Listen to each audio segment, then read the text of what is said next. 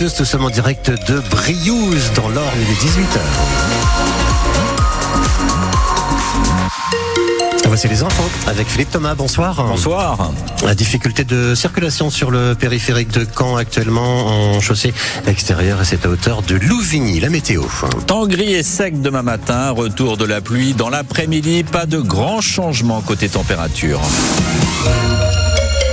Dans quelques minutes maintenant, retour à la salle du Rex à Briouze pour un débat consacré à l'avenir du monde agricole. À quatre jours de l'ouverture du Salon de l'agriculture, France Bleu a délocalisé toute la journée ses studios dans l'Orne, dans la commune d'Oreillette, la vache star du salon cette année, et organise un débat en public pour parler d'un secteur toujours en crise, Nolwenn Lejeune.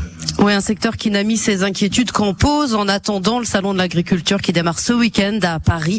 Emmanuel Macron a reçu cet après-midi les syndicats FNSEA et JA. Gabriel Attal doit faire des annonces demain.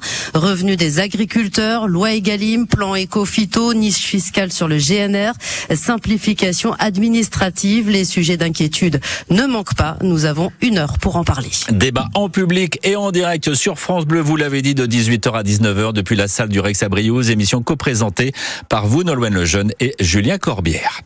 L'incendie d'une maison à If au sud de Caen en début d'après-midi. Le feu euh, dans cette habitation d'une centaine de mètres carrés avec un étage s'est propagé à la toiture. Heureusement, les dégâts sont uniquement matériels.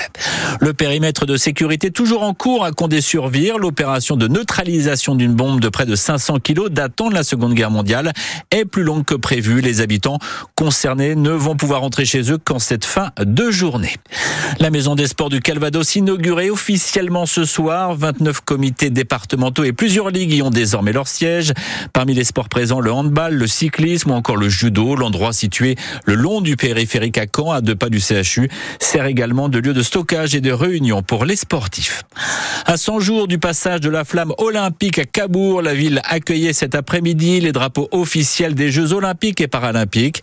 Avec défilé dans les rues de la ville, une façon de marquer les 100 jours avant le passage de la flamme le 30 mai prochain et de marquer les esprits des habitants et des jeunes enfants venus participer. C'est amusant de suivre des personnes, de sortir un peu de l'école. Il y a des gens qui s'occupent du sport, plein d'associations. Bien parce qu'il il fait, euh, il fait chaud. En fait, c'est un peu ma vie, le sport. C'était bien, il y avait beaucoup de musique. On a vu les drapeaux aussi. C'est une grande chance. C'est pas tous les jours qu'on voit des drapeaux olympiques. Même quand on est handicapé, on peut faire du sport. C'est pas parce qu'on est différent qu'on peut pas en faire. C'est un grand événement euh, pour tout le monde. C'est un symbole de la paix, de la tolérance et ça réunit euh, tout le monde. Ça prévoit de belles journées futures. Je trouve que c'est formidable hein, pour le sport, pour la ville de Cabourg. euh, C'est quelque chose de, de très fort euh, pour les jeunes comme pour les vieux.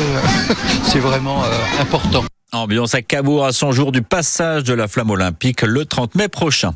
À l'Aigle, a remporté 149 000 euros en jouant au Quintet Plus. Il a validé son ticket dans le Bar Tabac Café de l'Europe. Il devient cette année le deuxième gagnant à plus de 100 000 euros en Normandie.